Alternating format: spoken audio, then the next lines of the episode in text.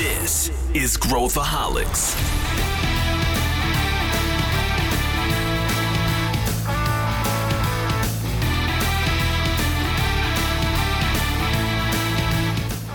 Olá pessoal, aqui é Pedro Van Gertner, sou CEO da ACE e esse é Growthaholics, o podcast para quem adora inovação e empreendedorismo.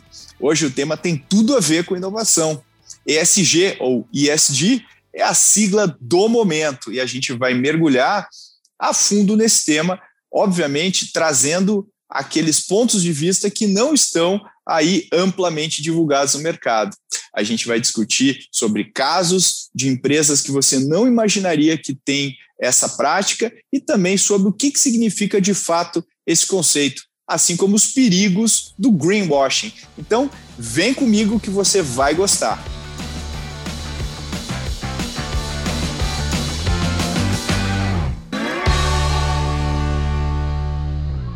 Pessoal, eu estou aqui com duas figuras para a gente debater o tema e apresento primeiro aqui o Fábio Alperovic, que ele lidera já há bastante tempo a Fama Investimentos. Eu vou pedir para o Fábio se apresentar rapidinho antes de eu apresentar o nosso segundo debatedor aqui do dia.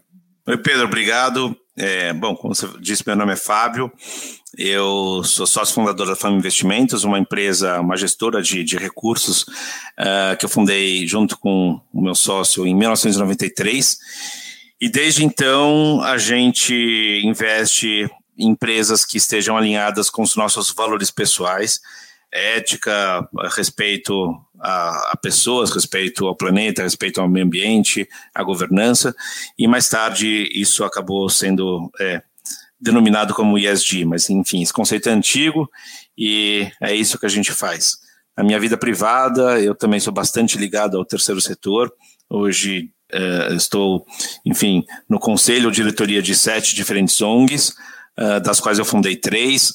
E então acho que essa vida metade no mercado financeiro, metade na, no mundo da sustentabilidade, é, que até muito pouco tempo atrás tinha um grande muro no meio, agora a gente vê algumas pontes sendo construídas.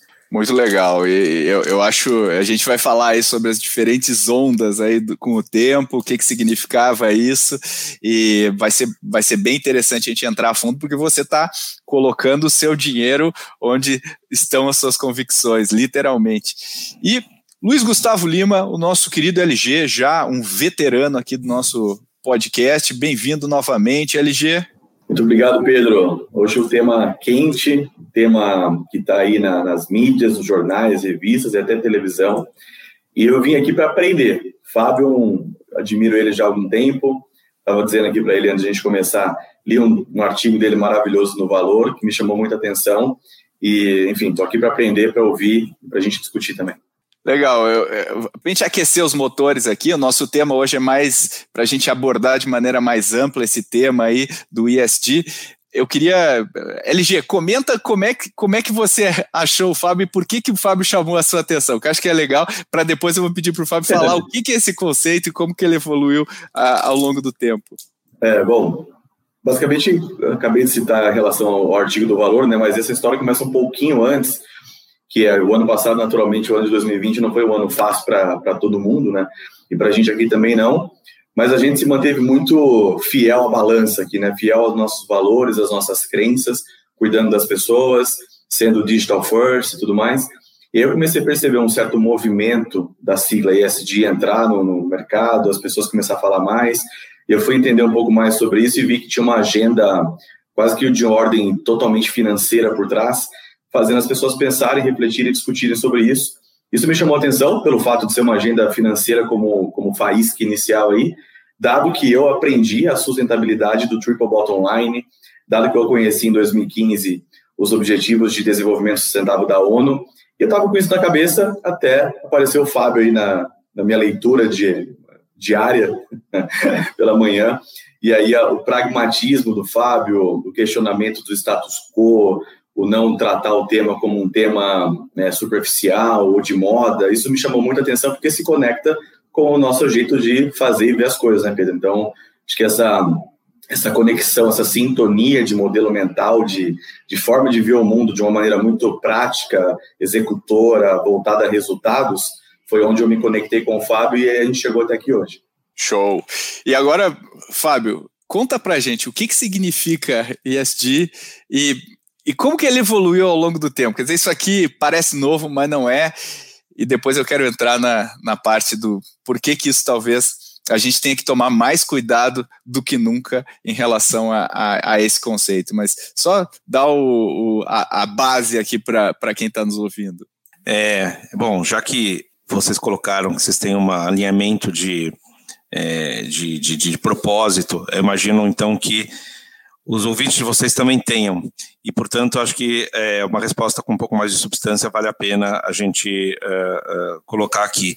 É, acho que o, o, ESG, se a gente for ver, uh, 99% é, das leituras vão simplesmente falar assim, não, são aspectos ambientais, sociais e de governança, né? Então, na verdade, que são uh, os se a gente pegar as três letrinhas, é, são exatamente os, os, as temáticas que estão por trás delas, são basicamente governança, direitos humanos e meio ambiente.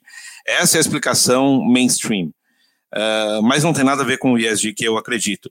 O ESG que eu acredito, é, ele tem muito mais a ver com uma transição do capitalismo, né, que a gente saiu de um ou está saindo, né? Saiu ainda não saiu, mas enfim, a gente está saindo de um capitalismo hostil em que nos anos 90 as empresas é, objetivavam aumento de resultados passando por qualquer coisa, inclusive em cima de seus próprios princípios.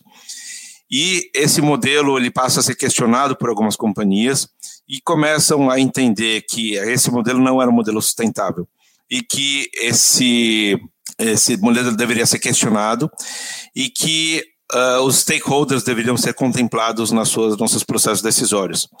Então, essas empresas começam a é, olhar mais para os seus fornecedores, para os seus colaboradores, para os seus clientes, para o meio ambiente, para o governo, para a mídia, etc., e tratar de forma diferente, é, envolvendo esses stakeholders nos processos decisórios. Então, a visão anterior, que era uma visão entrópica, no tipo, olha, eu quero uh, ganhar dinheiro sozinho, uh, e não importa se você está vivo ou você está morto, não importa se você vai quebrar ou não, se você está recebendo um bom produto ou um serviço, o, de, o que importa é a minha margem, passa para algumas empresas a ter uma visão um pouco mais holística e uma visão um pouco mais é, é, de stakeholder. E curiosamente, as empresas, ao olharem é, a gestão desse modo, ao invés de reduzirem seus resultados, eles passam a aumentar seus resultados. E isso tem levado cada vez mais a empresas a trazerem essa, essa visão. Então, o acrônimo ESG, ele surge em 2005, é, porque antes tudo isso chamava de investimento responsável. O investimento responsável é muito abstrato, as pessoas não sabem, não sabiam exatamente qual, do que, que se estava se falando. Então quer dizer que todo o resto é irresponsável. Então era tão abstrato que precisava de algum gênio de marketing é, americano é, trazer essas letrinhas em acrônimo e significar o que, que queria dizer. Mas a percepção do, é, do, do ESG, ela passa uh, a ser muito reducionista, né? Então, as pessoas falam, ah, tá bom, é ambiental, é social, é governança, então faz o desdobramento dos, dos indicadores, mas perdem a essência do que seja, de fato, o ESG, que é essa maneira um pouco diferente de é, de uma cultura corporativa. Então, acho que esse é uma, é uma vertente que tem dessa desse uh, uh, transição de capitalismo que a gente está no meio dela ainda, se junta com uma outra transição, que é uma transição geracional. Então, a geração é, a qual eu pertenço não liga para questões uh, sociais, não liga para questões ambientais. Claro que eu estou comentando generalizações, mas é uma geração que, em geral, é, não está muito atenta a essas questões. E a geração Z é exatamente o oposto, é extremamente atenta e, e considera essas questões. Então, neste momento, os assuntos que base, nos quais se baseiam o ESG dialogam bastante com é, os valores dessa nova geração. E essa nova geração cada vez mais será consumidora, será é, força de trabalho que precisa ser atraída é, e retida nas corporações, vai entrar em política pública, vai passar a herdar é, fortunas e investir de acordo. Então, é algo que também começa a trazer alguma relevância. É, e por último, também tem um outro ponto que aumenta essa uh, essa, vou chamar de onda, obviamente que não é uma onda, que é o senso de urgência. A gente tem alguns desafios é, que foram empurrados com a barriga é, nos últimos 30 anos. Acho que um exemplo desses, é, bem explícito, é, é a questão climática, que faz 30, 40 anos que cientistas alertam, ninguém fez nada, e de repente agora a gente está numa urgência absurda é, e correta né, de resolver um problema é, em 10 anos, sendo que a gente deveria ter tido 50 anos para resolver, mas empurrou com a barriga. Mas não é só a questão climática, tem a questão de desigualdade social, de inequidade racial, enfim, de um monte de outras é, questões que tem tudo a ver com ESG. Então, a hora que você junta transição de capitalismo, mais mudança de geração e mais urgência do tema, acho que resulta no é, aumento da importância do ESG. Então, desculpa a resposta longa, mas achei que era importante significar um pouco mais do que só traduzir as três letrinhas. Não, fica tranquilo, é para isso que a gente está aqui. Podcast é bom porque a gente pode, pode ter resposta longa. E aí, o, o LG, o, o, a gente também está vendo, e aí eu quero depois ouvir o Fábio, a gente está vendo um crescimento dessa pauta com, uma, com um ar de, de marketing, né? Quer dizer, as empresas estão usando isso porque justamente pelas razões que o Fábio mencionou, quer dizer, o consumidor está é, consumindo é, pensando no que ele está consumindo e não simplesmente é, comprando sem saber. Como, como, é que você, como é que você vê isso, né, né, LG, em termos de que a gente fala do, do, do propósito versus o, o marketing? Depois eu, eu, quero que o Fábio fale também, porque é aí que reside o, o perigo também desse tema e a gente não de fato lidar com as questões que a gente deveria lidar. Qual que é a tua visão, LG? É, inclusive eu estou muito curioso depois para ouvir o Fábio sobre isso, porque ele tem uma crítica ácida e consistente em relação ao greenwashing. Depois ele, ele pode falar sobre isso, mas do meu lado aqui, eu fiz um teste, teste realmente, assim, com minha esposa sobre isso, para ver o quanto ela está mordendo essa isca do que você acabou de dizer. E eu coloquei aqui no YouTube os vídeos, os primeiros vídeos que aparecem sobre explicações de ESG. Primeiros, nós assistimos juntos cinco vídeos. Cinco vídeos, Fábio. Dos cinco, um falou alguma coisa parecida com o tom que a gente está colocando aqui. Quatro, a gente assistiu e quando acabou a gente falou assim: o que isso quer dizer? Onde está de fato a, a, consistência dessa mensagem? E não tinha nada. Então era mais uma ação ali de promover o tema, falar sobre o tema, fazer o greenwashing, que depois o Fábio pode falar um pouco mais, e não tinha nada de consistente, né? Então, do ponto de vista mais pragmático, o que a gente aprendeu aqui? A gente lançou agora um report, que é o report inovação e ESG, o futuro dos negócios passa por aqui. E teve três, é, posso trazer para cá, aproveitando a sua pergunta, três grandes aprendizados que nós tivemos. Assim. Primeira coisa é, se a gente quer tomar esse tema de uma maneira pragmática, dado que ele não é novo, como o Fábio já explicou, ele é um tema que vem se desenvolvendo, a primeira coisa, o primeiro aspecto é o aspecto de entendimento de contexto, que é a reflexão que o Fábio nos proporcionou, que para mim tem uma relação direta com o entendimento de geração de valor. Então, eu vou, vou conectar duas coisas aqui esse, nessa geração de valor. Quando a gente está aqui em Cortex, ajudando as nossas, os nossos 82 clientes a inovarem, nosso, nosso discurso é um discurso de que o CEO, o board, a alta liderança, precisa entender que nós estamos numa transformação. Naturalmente, essas empresas precisam também se ressignificar, se adaptar, tanto do ponto de vista digital, transformacional, mas também de colaboradores. De um lado, colocar o cliente no centro e do outro lado, também colocar o colaborador no centro. Isso está totalmente conectado quando a gente traz a perspectiva do ISD, de que o impacto não é só o investidor, né, o financeiro, mas muito geracional, que o Fábio trouxe do consumidor, mas também do colaborador. Então, quando a gente junta tudo isso, é uma visão sistêmica ou holística, que é a palavra que o Fábio também usou. Então, essa eu diria que é a primeira camada, essa, esse entendimento de contexto, gerar valor.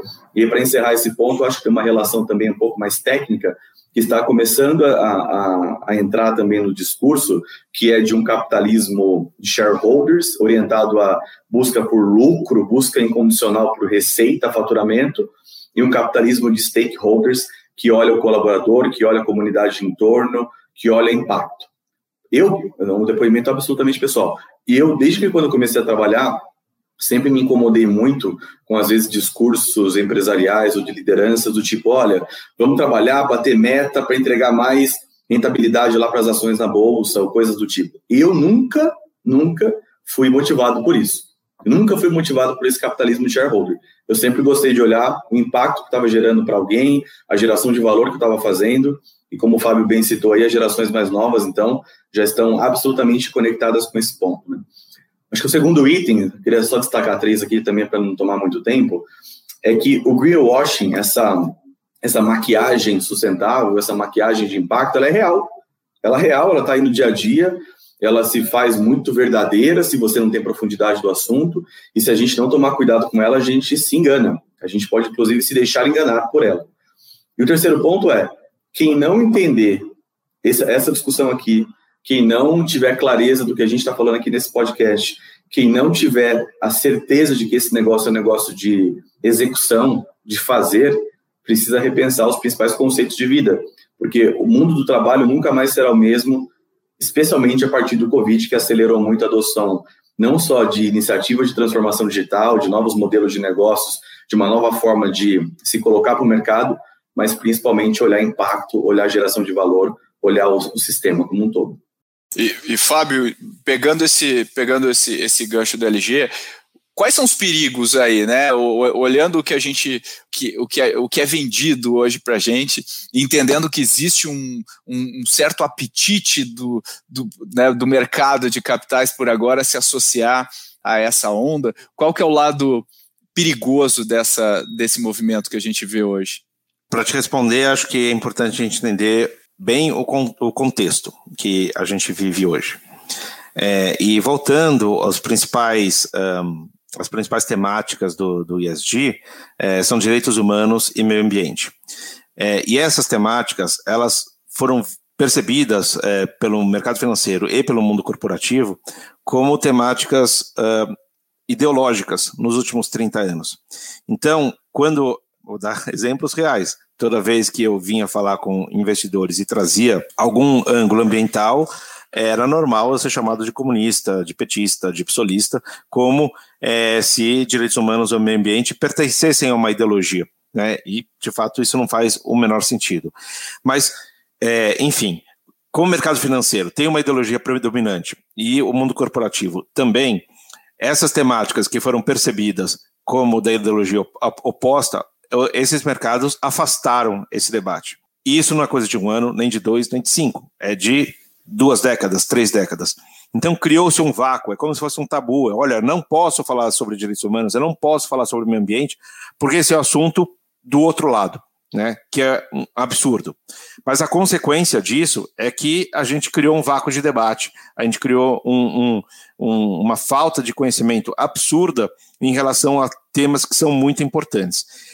E aí, de repente, em uh, um período muito curto de tempo, né, em um ano, é, houve o tsunami ESG, né, então as pessoas sentem a necessidade de darem respostas, sendo que não tem conteúdo ainda, nem no mundo corporativo e muito menos no mundo financeiro. E esse público é um público meio imediatista. Fala, poxa, como que eu não posso não dar resposta? Não faz sentido, porque, aliás, se o meu concorrente der qualquer tipo de resposta, é ele que vai, é, é, enfim, ganhar meus clientes, etc. Então, eu preciso trazer essa resposta. Então, ao ter a necessidade de falar sem ter o conteúdo apropriado, as temáticas do, do elas acabam sendo reducionistas, né? Elas acabam é, pro, é, sofrendo um processo reducionista. Então, toda a complexidade das questões ambientais, que são muitas, e quanto mais eu estudo o tema, mais difícil eu acho que ele seja, eles foram reduzidas só para a questão é, do clima. E eu não estou diminuindo é, a importância da questão do clima, mas a questão ambiental é muito maior do que a questão do clima. E dentro da questão do clima, é, ele vira monotemático, é como se só o carbono influenciasse na questão do clima. Então, é como se uma empresa, ou desculpa, um analista chegasse para uma empresa e pergunta quanto carbono você emite, e aí já está satisfeito com a resposta e interpreta a, a, a, questão ambiental a partir daí. E o mesmo reducionismo aconteceu nas questões sociais, mas ali veio a temática principal de equidade de gênero. E aí, continuando nessa, nesse exemplo hipotético, então um analista vai para uma empresa e pergunta quantos, quanto carbono você emite, quantas mulheres você tem em cargos de liderança, e aí, satisfeito com a resposta, ele fala, legal, essa empresa aqui já é uma empresa ESG. É, então, esse é um reducionismo, uma superficialidade que não faz o menor sentido. Enfim, qual que é o risco de tudo isso? O risco de tudo isso é que, é, como tem muito pouca gente fazendo trabalho profundo e muita gente fazendo trabalho superficial, é, o risco é que o superficial é o que vire, uh, uh, enfim, a percepção do que é correto, e o profundo vire nicho, né? Vire, isso é, é, é, é radicalismo, é, enfim, é desnecessário. Então isso é empurrado para um espectro é, lá da ponta é, de uma, como se fosse um radicalismo, e a gente passa a ter é, a predominância do debate superficial. E se isso acontece, quem fará o engajamento correto com as empresas, né? Se os investidores chegam para as empresas e falam assim, quanto carbono você emite, quantas mulheres você tem cargo de liderança, e, e as empresas já entenderem que essa é a, é, são os assuntos a serem tratados, é, quem que vai ter a visão crítica para perguntar se a empresa audita fornecedores, se tem trabalho escravo, se tem, se cuida de segurança no trabalho, se protege a biodiversidade, se existe é, preocupação com a economia circular e assim sucessivamente, assim, os assuntos são inesgotáveis. Não existe. Né? Então, esse é o grande risco. A gente virar é, carbonocêntrico e perder a essência do, do SG é, de verdade. Então, como a gente tem aqui uma uh, uh, assimetria também de informação, obviamente as empresas sabem muito mais delas mesmas do que quem está de fora, é, as empresas vão deitar e rolar no, no, na prática do greenwashing, porque é, existe pouca capacidade crítica do mercado, tanto de credores, investidores, fornecedores, interessados, imprensa, etc., em fazer a segunda, a terceira, a quarta pergunta. Então, as empresas é, não precisam nem mentir, é, elas só elas colocarem uh, questões ali que não são relativas ao core business. Todo mundo tem, tem, tem aspectos positivos, né? Todas as empresas têm aspectos positivos e uh, é como se fosse um ilusionista, né? Então, a hora que é, não existe mágica, né? O ilusionista faz com que você preste atenção a um determinada, é, determinado ponto e em outro lugar está ali fazendo o seu, o seu truque. E as empresas fazem as mesmas coisas, né? Então, salvam meia dúzia de tartarugas, e eu não estou diminuindo a importância das tartarugas, eu sou super ligado no, é, é, na causa animal, inclusive fundei ONGs nesse respeito, mas é, coloca ali que salva meia dúzia de espécies de tartarugas, ao mesmo tempo emite 60 milhões de toneladas de carbono sem nenhum tipo de compromisso. E vende para o mercado: olha como eu sou bacana, eu salvo tartarugas, eu faço doação para escolas públicas no interior de Pernambuco, eu aqui tenho é um programa é, de diversidade e está tudo bem, né? Então eu acho que é bem, temeroso uh, o, o, momento que a gente está vivendo. Se a gente não tiver capacidade crítica, a gente pode, enfim, ter um ESG esvaziado e isso é mais arriscado do que se a gente não tivesse o ESG. Perfeito. E, e acho que você tem que tomar decisões baseado nesse nessa visão do que é o ESG, literalmente para tomar decisões de investimento. Então, a minha pergunta para ti é: como que é o teu framework decisório na hora que você vai escolher investir numa companhia versus outra companhia, entendendo todas essas armadilhas uh, que as empresas acabam fazendo, né? Se você pudesse citar alguns exemplos de empresas que, que a prática bate com o discurso, também ajuda a gente aqui, uh, e não precisa ser necessariamente só do, do portfólio, mas pode ser qualquer tipo de, Uh, uh, de empresa aí, que acho que talvez ajude a aterrizar, depois fazer a mesma pergunta para o LG aí, as, as referências que a gente tem. Não, bacana. É, eu acho assim, é, o mundo do ESG é um mundo complexo, né? E quando a gente está falando de complexidade, a gente está afastando a binariedade. Então, esse é ou não é, sim, não, etc., quando começa por aí, é, já não entendeu nada. Mas tem um ponto que para mim é binário. Esse ponto chama ética. Então, não existe meia ética. Ou você é ou você não é. Nesse ponto aí não tem realmente é, nenhuma chance de ter qualquer tipo de recuperação. Então, esse é o do nosso framework, esse para a gente é um ponto crítico.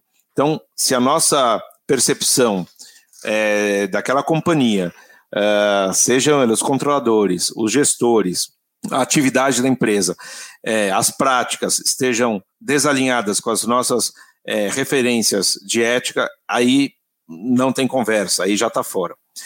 Em relação às práticas de sustentabilidade, eu não tenho nenhum problema em investir em empresas que estejam atrasadas nisso, nenhum problema. Inclusive, a gente ajuda bastante as empresas a melhorarem suas práticas. É, Pré-requisito para a gente é que a cultura esteja adequada. Então, se a empresa entende que essa é uma agenda importante, é, mas está atrasada por uma razão, não implementou ainda ou focou no lugar errado, zero de problema. A gente vai lá, investe, ajuda a empresa sem problema nenhum. Então, tem outras que já estão bastante avançadas e, e, e, enfim, já começaram há muito tempo. Aonde a gente não vê conforto em investir são nas empresas que não veem importância no, no, no assunto, é, seja de forma declarada, ou seja, a gente percebe que a cultura não é legítima, né? Então, uh, até nesse momento, até para agradar, fala que esses pontos são importantes, etc., mas você vê que não faz parte do, do dia a dia da companhia, não faz parte da cultura, é, não se importa com os stakeholders em geral, e assim sucessivamente. Aí não dá para investir. E da onde que vem esses sinais? Vem de múltiplos lugares. Então, só dando um exemplo que ficou bastante caricato, na eclosão da pandemia no ano passado, o gestor de uma empresa de capital aberto deu uma. estava, enfim, numa entrevista para um jornal grande, ele falou a seguinte frase: é, Estou mais preocupado com a morte de, dos CNPJs do que com a morte de CPFs. É, é, é, não era uma entrevista de business, era uma entrevista sobre a Covid. Mas como que eu posso investir com, num cara desse? Né, então, através dessa frase, eu já percebo como a pessoa pensa, eu já, eu já percebo que eu não quero ser sócio de uma pessoa assim. Então, ainda que essa empresa venha ali com meia dúzia de práticas interessantes de ESG, a cultura não está lá. Então, para mim, isso não funciona. É, existem empresas no nosso portfólio que têm uma cultura adequada e que, por circunstâncias, não têm as práticas adequadas ainda. Zero de problema. E tem empresas que estão mais avançadas em alguns assuntos, então é, o ambiental vai super bem, na governança mais ou menos, no social vai bem, vai médio, enfim, também não tem problema. Né? Então acho que a gente tem empresas que a gente investe que estão em estágios diferentes é, mas todas elas precisam obrigatoriamente terem é, ética e cultura uh, aderente às práticas de ESG. Se você está gostando desse tema e quer se aprofundar ainda mais sobre ESG, a gente criou um reporte exclusivo para você, 100% gratuito. Basta acessar acestartups.com.br barra ESG. Lá você encontra o reporte, pode baixar e se informar ainda mais sobre esse tema. E para você, LG, quais são. O que, que, que, você acha que são os exemplos aí de referências? Depois até volto para o Fábio, até para a gente pegar alguns exemplos, talvez, estado da arte, aí, o, o gold standard do que, que seria uma, uma boa prática, que acho que é legal para quem está nos ouvindo é, visualizar, né? O que, quem que você é. admira, LG? É, eu estava pensando aqui também, né, quem ouve a gente, viu, Fábio? O pessoal que nos ouve, eles gostam, a parte deles, né, sem, sem generalizar, mas parte gosta de, de entender ali qual é a metodologia, qual é o framework, o que, que dá para fazer, o que, que não dá. E esse é um assunto interessante, Pedro, porque não tem, como o Fábio estava dizendo aí. Sabe que esse foi um grande aprendizado meu, né? A gente investe em startups, tem uma metodologia de investimentos. Quando a gente entra nas empresas para fazer transformação é, de inovação, transformação cultural, essas coisas todas, a gente tem metodologias maravilhosas que dão resultados reais e tal. Quando a gente acabou de estudar aqui, Fábio, que a gente fez uma imersão, eu lembrei disso agora te ouvindo. A minha, eu olhei para o Pedro assim e falei, Pedro, não tem nada pronto, não tem um framework não é binário, o negócio não é lógico. Ele é um sistema complexo. E por ser um sistema complexo, deixa o desafio ainda maior, né? E aí, eu não vou fugir da resposta não, tá, Pedro? Mas é porque acho que quem está ouvindo é importante falar. Eu estava pensando aqui, ouvindo o Fábio. No final, no final, no final do dia, se a gente tivesse que resumir tudo, é como você trabalha, como você tem que trabalhar como cidadão de bem, como que você é ético, como que você faz o que você tem que fazer, como que você se preocupa com o impacto, como que você coloca o colaborador no centro, assim como você coloca o cliente no centro. Enfim, fiquei com essa sensação aí nesse consolidado de correlações sistêmicas. Mas acho que tem duas coisas que vale a pena citar aqui, Pedro. Primeiro, do ponto de vista corporativo, a gente fez um report aqui, Fábio, como eu citei há pouco, que é, chama Inovação e, ESG, né? E a gente fez um primeiro mapeamento de startups e ESG do Brasil. O que a gente encontrou lá? A gente encontrou 343 startups. Hoje, no ecossistema brasileiro, a gente está com um pouco mais de 12 mil, segundo a Associação Brasileira de Startups. Dessas 343, 180 elas atuam principalmente com temas relacionados ao meio ambiente. 130 delas estão relacionadas com impacto social e 33 delas com governança.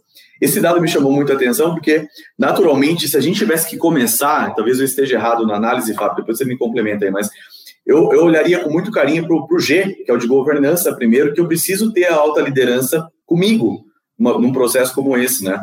Eu não posso ter um, um, um executivo sênior indo a público dizer o que disse, esse seu exemplo que você trouxe. Então, a, quando a gente olha para o impacto de startups no tema, o tema que talvez seja o tema de entrada tem o menor número de startups. Essa foi a primeira coisa que chamou a minha atenção. O segundo ponto é, eu aprendi um conceito que é o conceito da materialidade. Eu não conhecia, sinceramente, aqui utilizando o, a, a competência de humildade intelectual, se é que a gente pode dizer assim, eu não conhecia o tema de materialidade, que, se eu não entendi errado, ele tem a ver com dado uma certa circunstância, uma ocasião que tem uma relevância para o meu negócio, se eu não fizer nada com aquilo, ele pode gerar algum impacto negativo, na maioria das vezes? Sim, ele é um tema material. Se não, ele é imaterial. E tem uma, uma, uma espécie de, um, de uma metodologia de padrões que chama-se Sustainable Accounting Standards Board, que é, em português seria uma espécie de conselho de padrões é, de metrificar, enfim, contábeis de sustentabilidade. E isso me ajudou, de uma maneira um pouco mais agora, mais é, lógica, a organizar esse universo de questões de sustentabilidade. Então, seja não considerar um cliente que eu tenho aqui do mundo corporativo, os nossos mais de 80 clientes, a grande maioria deles são de grandes empresas.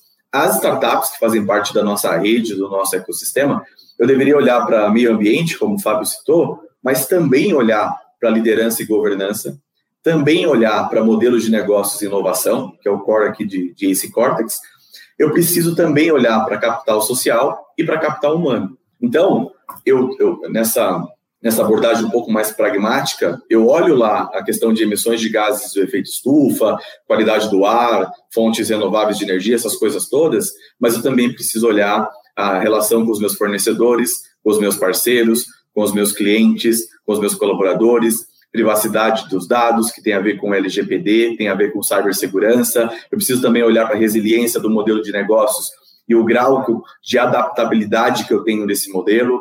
Enfim, então acho que para quem está ouvindo a gente quiser uma, uma dica aqui de algo um pouco mais técnico, dá uma olhada na matriz de, de materialidade, que se você buscar aí no Google, você vai encontrar por SASB, da sigla em inglês, mas basicamente é o universo de, de questões de sustentabilidade. Legal. E, e você, Fábio, enfim, se quiser comentar também o, o, o que o LG falou, mas o que, nos dá o estado da arte aí de ESG que, que não é greenwashing para a gente pegar como, como referência, né? Quem, quem que você nos, nos indica como, como caso? É, então, primeiro, um, reagindo um pouquinho ao que o LG falou, é, a matriz do SASB acho que é um, um, um bom guia, é super bacana uh, as pessoas acessarem, acho que é uma boa dica mesmo. É, eu tomaria só um cuidado uh, que a gente precisa entender sustentabilidade como regional e não como global. Isso significa que empresas uh, de diferentes geografias têm desafios diferentes aquela matriz ela está baseada numa determinada geografia que não necessariamente é a geografia aonde a gente vive. É, então, é, acho ótima referência, mas a gente precisa também ter uma visão crítica é, e, e tentando lembrar sempre da realidade onde a gente vive. Então, só dar um pequeno exemplo sobre um, um setor que todo mundo é, é, super familiar, que é o de locação de veículos. E já te dando um, um, exemplo aqui, Pedro, sobre empresa que eu acho que é bem estado da arte, que é a Localiza. Eu acho que a Localiza é, é, tem uma ótima governança, cuida super bem da parte social e também da parte ambiental. Mas quando geralmente a gente fala sobre locação de veículos, é, é, dentro de um ambiente ESG já assusta. Fala, como assim carro? Né? Carro é poluente. Eu estava esperando que você ia falar sobre pás eólicas ou, ou energia renovável, é, e você vem e fala de carro. E aí a gente precisa entender, por exemplo, que carros no Brasil é, têm biocombustível. É, que poluem 75% menos do que uh, combustível fóssil. A gente também precisa entender que a frota da Localiza é uma frota nova, geralmente são de carros pequenos. E quando a gente transporta esse mesmo raciocínio para os Estados Unidos, por exemplo, é, lá são, em geral, carros médios e grandes que estão para alugar, a diesel é, ou, enfim, a gasolina, é, que são muito mais poluentes do que aqui. Então, pra, é, obviamente, estou sendo muito no raso, mas so, só na questão de emissões de CO2, ela já tem uma diferença grande do ponto de vista geográfico. Então, não necessariamente empresas que estão no mesmo setor, mas em geografias diferentes, têm as mesmas externalidades. É, já só complementando o caso da Localiza, é, muita gente, quando fala de é, setor de locação de veículos, automaticamente pensa em emissões e, e, se esquece de um monte de outros desafios que tem. Então, por exemplo, se vocês já alugaram um carro na Localiza, vocês sabem que o carro nunca chegou sujo, ele sempre vem lavado. Então vamos imaginar quantas lavagens é, eles fazem por dia, né? Centenas, milhares de lavagens por dia. Essas lavagens, é, mais da metade delas e crescendo esse número, esse percentual cada ano, são a seco. Né? Então esse desperdício de água ele também não existe. Então o raciocínio natural não é pensar em água é, é como um grande desafio das empresas de locação de veículos, mas é. Além disso, tem todas as lojas, as lojas são é, abastecidas por energia solar. É, então, na hora que a gente vai somando essas questões, a Localiza é uma empresa diferenciada, muito diferenciada na gestão do ambiental e do social e tem uma governança super avançada. Coincidência ou não, é, é um setor que no mundo inteiro sofre demais, né? Várias empresas quebraram, muitas empresas é, estão extremamente alavancadas, endividadas, é, inclusive empresas que têm as marcas mais famosas estão em, em Chapter 11, né, em, em, em processo, vamos dizer, de concordata, e a Localiza, enfim, tem alto crescimento, altas margens, é uma empresa super bem, com desempenho financeiro super bom. Então, eu acho que está intimamente ligada essa preocupação uh, de stakeholders, essa, essa responsabilidade com desempenho financeiro também. Então, estou querendo trazer em, em, uh, exemplos que fujam do óbvio, porque senão a gente vai ficar falando de Natura, etc., que, enfim, que acho que tão, já está meio esgotado. Uma outra empresa que eu acho muito interessante é considerar como, como referência é a Fleury Laboratórios, é, e a gente também não tem noção da complexidade que existe dentro de um laboratório. Muita gente entra lá no, no, laboratório, faz, por exemplo, seu exame de sangue, o raio-x, vai embora, vai para casa, recebe seu laudo e uh, não entende o que acontece lá da porta para dentro. Poxa, cada exame que você faz é uma seringa que precisa ser descartada. Como é que se descarta toda aquela seringa? Todo exame que você faz, você tem material biológico que também precisa ser descartado de forma é, responsável. Uh, eventualmente, se você está indo lá, talvez você esteja com algum tipo de, é, de problema de saúde, então esse descarte tem que ser um descarte responsável. A cada radiografia que você faz é um material radioativo que você tem que precisa ser armazenado. É, enfim, você tem muitos desafios do ponto de vista ambiental que não são tão aparentes para uma pessoa que simplesmente vai lá como, como cliente. Mas não só, você tem um desafio grande do ponto de vista é, é, de sistemas também. Então, dados vazados é, de laboratórios podem ser tão graves quanto dados vazados de banco. A sua, é, é, enfim, tem ali seu perfil de saúde que é uma, uma um, enfim, são muito particulares de cada um dos pacientes. Além disso, tem uma questão de responsabilidade enorme né, nos laudos. Tem laudos que são quase que feitos por é, é, computador, mas tem, tem laudos que são totalmente no olho humano, principalmente de exame de imagem. Então, é, a responsabilidade de você é, emitir um laudo errado e eventualmente levar uma pessoa a uma conduta médica diferente daquela que ela necessitava é uma responsabilidade enorme. Então, os desafios que uma empresa como o Fleury tem são gigantescos. Não parece, mas, mas são. E eu acho que eles são grande referência nisso.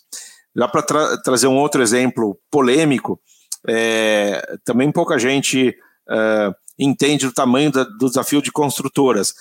A MRV, eu acho que é um grande exemplo, uma empresa super antenada nessas questões já há um bom tempo. E, de novo, muita gente uh, vê ali uma construção, um prédio, e nem sequer uh, entende o que está por trás de tudo aquilo. Fora a questão de emissão de CO2, que é, é, é, você está mexendo com terra e etc., isso com certeza é relevante, mas você tem é, resíduos o tempo todo, você tem é, na parte social é, um problema ali de segurança no trabalho, é, se enfim, se os funcionários não estiverem bem é, aparelhados, você pode ter questões de acidentes seríssimos, podendo até, inclusive, ter mortes, é, que é, infelizmente, são comuns, relativamente comuns no setor. Você tem uh, questões de governança muito sérias, com relacionamento com prefeituras, para tirar as licenças de construção e aprovações é, e etc. Você tem é, mesmo nas interferência no, no, cenário urbano, nas comunidades, é, principalmente em grandes obras, quer dizer, a, a MRV não faz um prédio, ele faz complexos, e a hora que faz complexos, você afeta ali todo o, o, o, o entorno. Então, são, são muitos desafios que uma empresa dessa uh, tem e que uh, acho que a MRV faz isso de maneira bastante responsável. Então, eu quis trazer aqui alguns exemplos que fogem do óbvio e acho que são empresas de excelência, é, tanto na parte social, quanto ambiental, quanto de governança. Acho muito legal isso que tu fez, Fábio, porque é, é, a gente foge daqueles estereótipos que a gente tem de quem é uma empresa ESG. Agora, eu te fazer uma, fazer uma pergunta capciosa aqui para vocês. É, existe uma narrativa é, é, é, muito forte de que a ganância dos, dos capitalistas, né, que exploram os seus trabalhadores e maximizam os seus lucros e tal, fazem com que as empresas, né, é, enfim, por isso que a gente tem os bilionários e por isso que a gente tem tudo mais. No entanto, o que você está fazendo é colocar o seu dinheiro em empresas que você acredita que faz o bem. Aí, o que eu confrontando a narrativa de que se eu for ganancioso, eu ganho mais dinheiro, isso explica né, essa acumulação de dinheiro.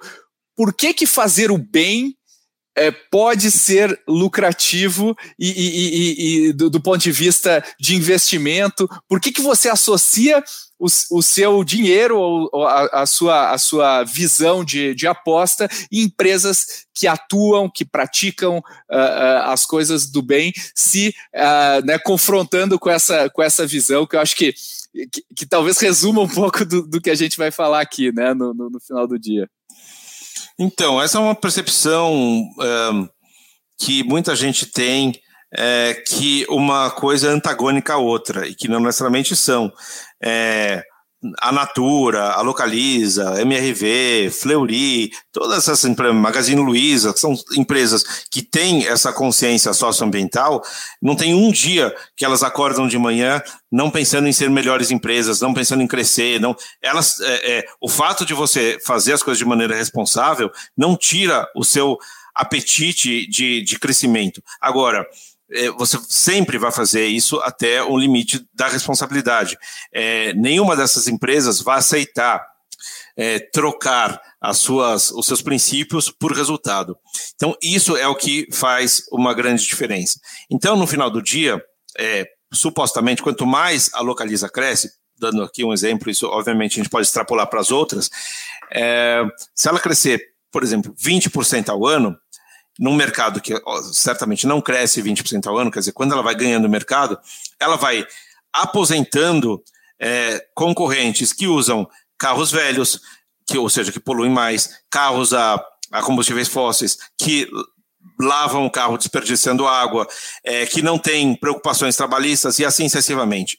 Então, é, financiar o crescimento de empresas responsáveis, você traz externalidades positivas. Quanto mais empresas é, é, é humanizadas, empresas do bem crescem, é, ela, aliás, acaba acontecendo duas coisas. Ou ela está tomando o espaço de quem gera externalidade negativa, então, na verdade, o impacto é positivo, ou você está é, trazendo uma empresa como referência de resultado é, que faz, que adota atividades positivas e ela passa a ser copiada por outras, né? Então ela acaba influenciando outras. Poxa, se a localiza dá certo, é, é, adotando tais práticas, então deixa eu adotar tais práticas também.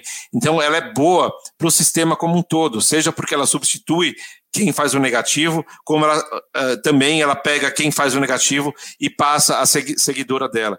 E naturalmente, assim, elevar a barra é, é, faz, faz bem, né? Então, você vai ter empresas nos setores com melhor governança, com melhor, é, maior responsabilidade, etc. e tal, porque as empresas dominantes que sejam responsáveis acabam puxando muito dessa agenda da prática.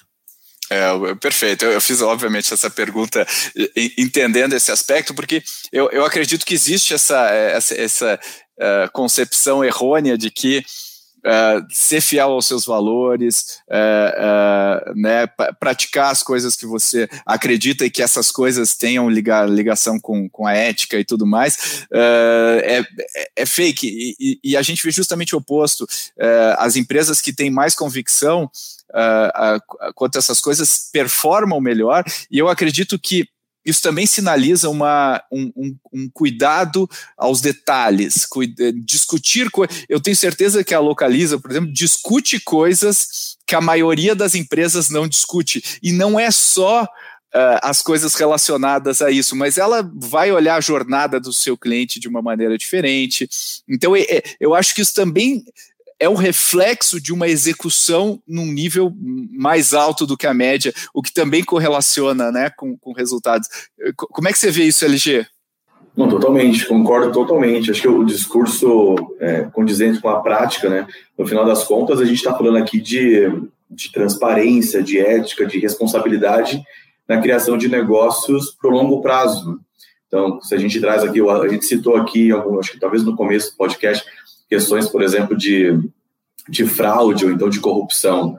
Isso acontece e, e, e, a gente não pode negar, né? Como o Fábio falou, a gente tem que é, considerar as particularidades de onde você está, né? regionalmente falando, e de não só de localização, mas de onde você está de fato. Então, para mim, tem uma questão com a liderança também consciente, Pedro. Acho que é uma, talvez seja um tema que ganhe mais força é, associado com tudo que a gente está falando aqui, que é esse líder humanizado, que é esse líder que ele busca ele acorda todos os dias querendo gerar mais lucro, querendo vender mais, mas ao mesmo tempo dentro do limite da responsabilidade das relações de impacto e confiança que ele tem. Muito legal. Bom, com isso a gente vai migrando aqui para o nosso encerramento e, e eu acho que o que a gente queria passar com esse episódio, a gente passou com louvor. Acho que quem está ouvindo aqui sai com uma visão bem mais apurada do que, que significa ESG, do que, que são as armadilhas, e quais são os exemplos. E, e eu acho que a gente está vivendo numa era em que a vantagem competitiva sustentável está deixando de existir. Quer dizer, as empresas, está tudo sendo facilmente copiado, a tecnologia sobe a barra da execução, mas também facilita muito a cópia. E as coisas intangíveis, né, como os valores, a cultura, a reputação, se tornam mais importantes do que jamais foram antes. Então, acho que vale a pena a gente ficar muito atento a isso e realmente não achar que, que ser fiel a, a, ao que você acredita, executar na linha do que você acredita, traz resultado. Né? Eu acho que isso é, é, o mais importante. Não é só bom para o mundo, mas também é bom para os negócios. E o Fábio vem aí para colocar o dinheiro em cima das suas convicções. Então, Fábio, muito obrigado pela sua participação. Espero que tenha sido uma experiência legal para você participar desse debate e agradeço muito aí os seus insights, a sua abertura e o, os seus ensinamentos.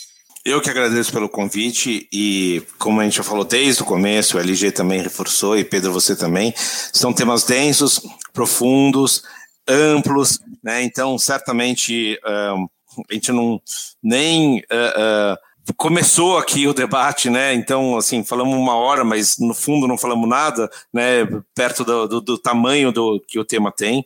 Então, acho que a eu me despeço aqui tentando é, trazer para as pessoas uma inspiração para que continuem pensando no assunto, refletindo, pesquisando, lendo, é, e essa questão de superficialidade ela precisa ser combatida e quem é, de fato enxerga é, ESG de maneira reducionista certamente não entendeu absolutamente nada. Então esse é um é quase que um caminho sem fim e acho que esse que esse episódio aqui sirva de inspiração. Legal, a gente vai também colocar aí nas nas, na descrição do episódio os perfis aí do, do Fábio nas mídias sociais para você acompanhar ele. Ele também está sempre aí defendendo as causas e colocando insights para você continuar nessa jornada de aprendizado.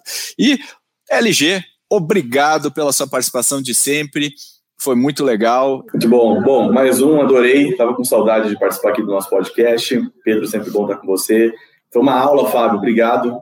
O convite para quem está ouvindo é mergulhe no tema, não se deixe levar pela superficialidade, não se deixe levar por aquilo que a gente lê na internet. E para mim, Pedro, esse negócio nunca mais volta ao que era antes. Assim como é, as empresas têm que fazer transformação digital, têm que se reinventar. A inovação não é uma área, faz parte da cultura da empresa. E esse de responsabilidade social, impacto, desenvolvimento sustentável veio para ficar e é daqui para frente. Nunca mais seremos os mesmos. Agradeço muito a você aí que está nos ouvindo também. Espero que você tenha tirado tantos insights quanto eu. E aí, você tirou insights diferentes sobre esse tema? Eu acho que sim. E se você gostou dessa linha, no episódio 53, a gente comenta como as inovações de tecnologia impactaram ou impactam o mundo do agronegócio. Confere lá. Mas antes de sair, não deixe de compartilhar esse episódio e fazer um mundo melhor. Obviamente, a gente também quer que você curta com cinco estrelinhas lá e assine o Growthaholics no seu player de podcasts. Isso ajuda muito a gente atingir cada vez mais pessoas com esse conteúdo. Valeu, pessoal. Um grande abraço e até semana que vem.